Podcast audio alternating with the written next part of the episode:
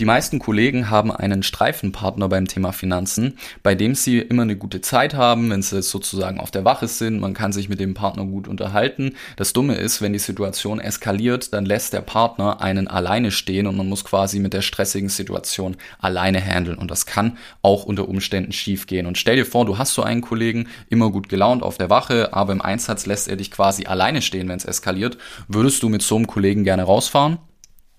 Ich denke nicht. Würdest du, wenn du weißt, dass dieser Kollege so ist, würdest du dann weiterhin mit ihm auf Streife rausgehen? Das Problem ist bei dem ganzen Thema, dass man beim Thema Finanzen hier nicht so einfach durchblicken kann. Insbesondere wenn man nicht in der Finanzbranche arbeitet, ist einem oftmals gar nicht bewusst, dass es solche Kollegen gibt und wie man diese Kollegen identifizieren kann. Deswegen, das ist ein sehr, sehr wichtiges Thema. Deswegen auch dieser Titel, die Beraterfalle, warum du unbedingt einen Makler haben solltest. Heute möchte ich mal mit dir drüber sprechen was es hier für unterschiedliche Arten von Vermittler gibt. Denn hier muss man wirklich sehr stark unterscheiden. Es ist eine kleine Feinheit auf den ersten Blick, wirken beide Vermittler sozusagen gleich. Es macht aber einen riesen Unterschied für dich, wenn es dann tatsächlich dann später mal zum Leistungsfall kommt bei den Versicherungen. Denn das ist so wie bei deinen Einsätzen, meistens passiert nichts, aber wenn es dann eskaliert, ja, dann muss performt werden. Und das ist natürlich bei Versicherungen immer so eine Sache, weil bei Versicherungen, da möchte man natürlich auch Leistung beziehen, weil man zahlt natürlich Geld und wenn es dann zum Schadensfall kommt, erst dann stellt sich heraus, wie gut ist die Versicherung Versicherung, aber auch wie gut ist der Vermittler tatsächlich. Und äh, ich habe einen ganz bestimmten Grund, warum ich sage, ähm, ich möchte deine Finanzen sicherstellen. Das ist ja immer mein Slogan. Du stellst Beweismittel sicher, ich stelle deine Finanzen sicher oder wir stellen deine Finanzen sicher. Das hat einen ganz bestimmten Grund. Denn dazu gehört mehr, als einfach nur eine Versicherung zu vermitteln. Denn wie schon gesagt, du zahlst viel Geld für Versicherungen und die wirkliche Qualität der Versicherung, die kommt erst dann raus, wenn du einen Leistungsfall hast. Denn jeder Cent, den du für eine Versicherung zahlst, ist zu viel gezahlt, wenn du am Ende keine Leistung bekommst. Deswegen muss man insbesondere bei dem Thema auch sehr gut auf die Qualität schauen. Da reicht es eben auch nicht, nur die Versicherung an sich anzuschauen, sondern auch denjenigen, der es dir vermittelt hat. Denn das kann Vor- oder auch Nachteile für dich haben. Zunächst mal, was ist auch wichtig bei dem Thema zu erwähnen? Bei mir, wie du sicherlich weißt, ist es so, dass ich ehemaliger Kollege bin. Das heißt, ich kenne die Sicht, wie es ist, wenn man selber Polizist ist und sozusagen noch als Laie überhaupt keine Ahnung von dem Thema hat. Ich kenne die Sicht, wie wie es ist, wenn man Vertreter ist, also wenn man sozusagen für eine bestimmte Versicherung oder vielleicht für mehrere Versicherungen arbeitet. Und ich kenne die Sicht eines Maklers, denn ich bin Makler und ich werde auch immer Makler bleiben. Denn wenn man das einmal verstanden hat, dann gibt es aus meiner Sicht da kein Zurück mehr. Da ist Makler einfach A, die beste Position und auch die beste vor allem für den Polizisten. Den Maklerstatus, das ist was unglaublich Cooles, was ich dir im Folgenden mal erklären möchte. Zunächst mal, wie ist das bei der Polizei? Bei der Polizei ist es ja so, die meisten Kollegen, die fangen an mit ihrer Polizeikarriere und am Anfang, in den ersten Wochen erfährt man, okay, ich brauche hier eine Pflegepflichtversicherung, ich brauche eine Anwartschaft, wie mache ich das? Vielleicht wurde einem schon gesagt, ja, warte mal, da stellen sich in Zukunft die Gewerkschaften vor. Dann stellen sich die Gewerkschaften vor und dementsprechend auch die Vertreter der eigenen, der einzelnen Versicherungsgesellschaften und dann wird von der Gewerkschaft zum Beispiel gesagt, hey, geh zur Versicherung A, mit denen haben wir eine Kooperation Kooperation. Vielleicht kriegst du noch ein nettes Goodie on top. So kommen die meisten Kollegen am Anfang an ihre Versicherungen ran. Das Ding ist, dass die Vertreter sozusagen, also die Vermittler, die diese Produkte machen, das sind sogenannte Versicherungsvertreter. In den meisten Fällen oder in vielen Fällen sind es Einfachvertreter. Das heißt, die arbeiten für eine bestimmte Versicherung. Oder es könnte auch sein, dass es Mehrfachvertreter ist. Dass sie zum Beispiel nicht nur für Versicherung A arbeiten, sondern vielleicht auch für Versicherung A, B und C, also für mehrere.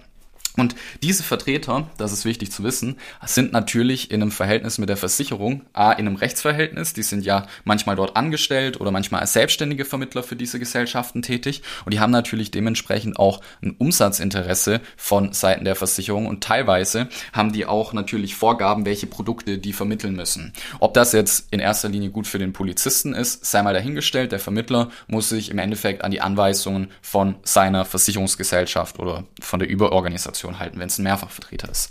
Und das muss natürlich nicht unbedingt zu deinem Vorteil sein. In vielen Fällen werden natürlich auch Produkte vermittelt, die vielleicht nicht so vorteilhaft sind. Das habe ich selber erlebt. Bei mir zum Beispiel habe ich einen Bausparvertrag bekommen mit einer unglaublich schlechten Verzinsung oder eine Rentenversicherung mit sehr hohem Garantieanteil, obwohl das eigentlich gar nicht das war, was ich wollte.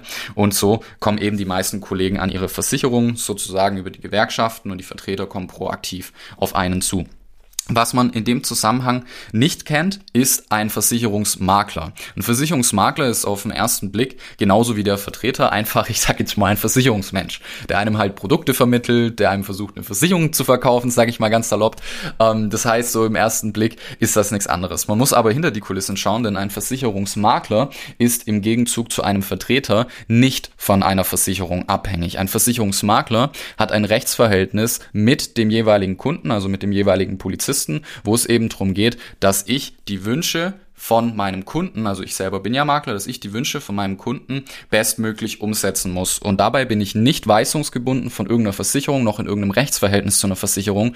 Und auch ganz wichtig, ich habe die maximale Auswahl, die man am Markt haben kann. Also ich hab, bin da nicht irgendwie von irgendwem gebunden, dass das heißt, so hier, du kannst zum Beispiel nur diese Versicherung vermitteln oder du kannst 1, 2, 3 vermitteln. Nein, ich kann quasi die maximal mögliche Anzahl am Markt vermitteln. Und das ist natürlich eine ganz andere Situation, weil jetzt kannst du quasi auf diesen ganzen Versicherungsmarkt zugreifen. Du hast quasi das komplette Produktportfolio und ich habe eben diesen Vorteil, dass ich wirklich nur anhand der Wünsche und Bedürfnisse meines Kunden arbeite. Das ist ein sogenannter Versicherungsmakler. Aber wie schon gesagt, auf den ersten Blick scheint das sehr gleich und deswegen wollen wir uns nachher auch noch anschauen, wie erkenne ich denn jetzt eigentlich, wer ist ein Vermittler, Mehrfachvermittler, wer ist ein Versicherungsmakler.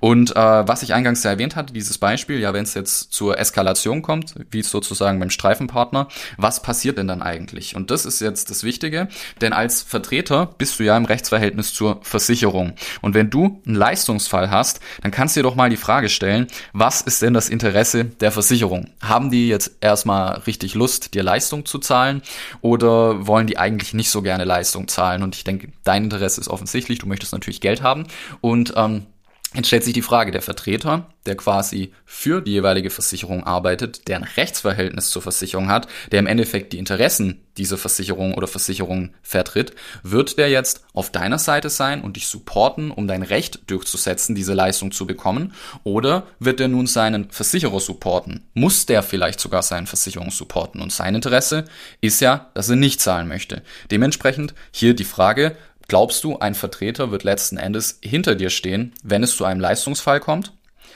Diese Frage ist extrem wichtig und diese Frage stellen sich die wenigsten, wenn es um die Versicherung geht. Weil ganz ehrlich, am Anfang ist jeder Vermittler nett. Egal ob Makler, Vertreter und sonst wie. Natürlich, am Anfang ist jeder nett und es ist auch gut so. Aber die wichtige Frage ist doch, wenn es zum Leistungsfall kommt, werde ich da supported von meinem Vermittler? Weil ich als Laie, ich als normaler Polizist oder Polizistin, ich habe natürlich nicht viel Ahnung von dem Thema. Ich müsste mir dann einen Profi holen, vielleicht einen Anwalt, am besten auch jemanden, der sich gut mit Versicherung auskennt. Und natürlich, wenn es zu einem Leistungsfall kommt, dann kann das auch mal sehr stressig werden. Insbesondere wenn es um größere Verträge geht, wie zum Beispiel Dienstunfähigkeit und Co., dann sind natürlich auch oftmals Szenarien, wo es einem erst recht sehr, sehr schlecht geht, sowohl körperlich als auch psychisch, je nachdem, was passiert. Da hat man in der Regel nicht die Nerven, hier auch noch große Streits oder sowas zu haben. Und hier ist es sehr wichtig, dass du eben einen Streifenpartner hast, sozusagen beim Thema Finanzen, der dir da eben auch gut unter die Arme greift. Und hier ist es leider so, dass, ähm, wie schon gesagt, die Gewerkschaften vor allem auch an Vertreter vermitteln. Ich bin selber mal proaktiv auf die Gewerkschaften zugegangen und habe gesagt, hier,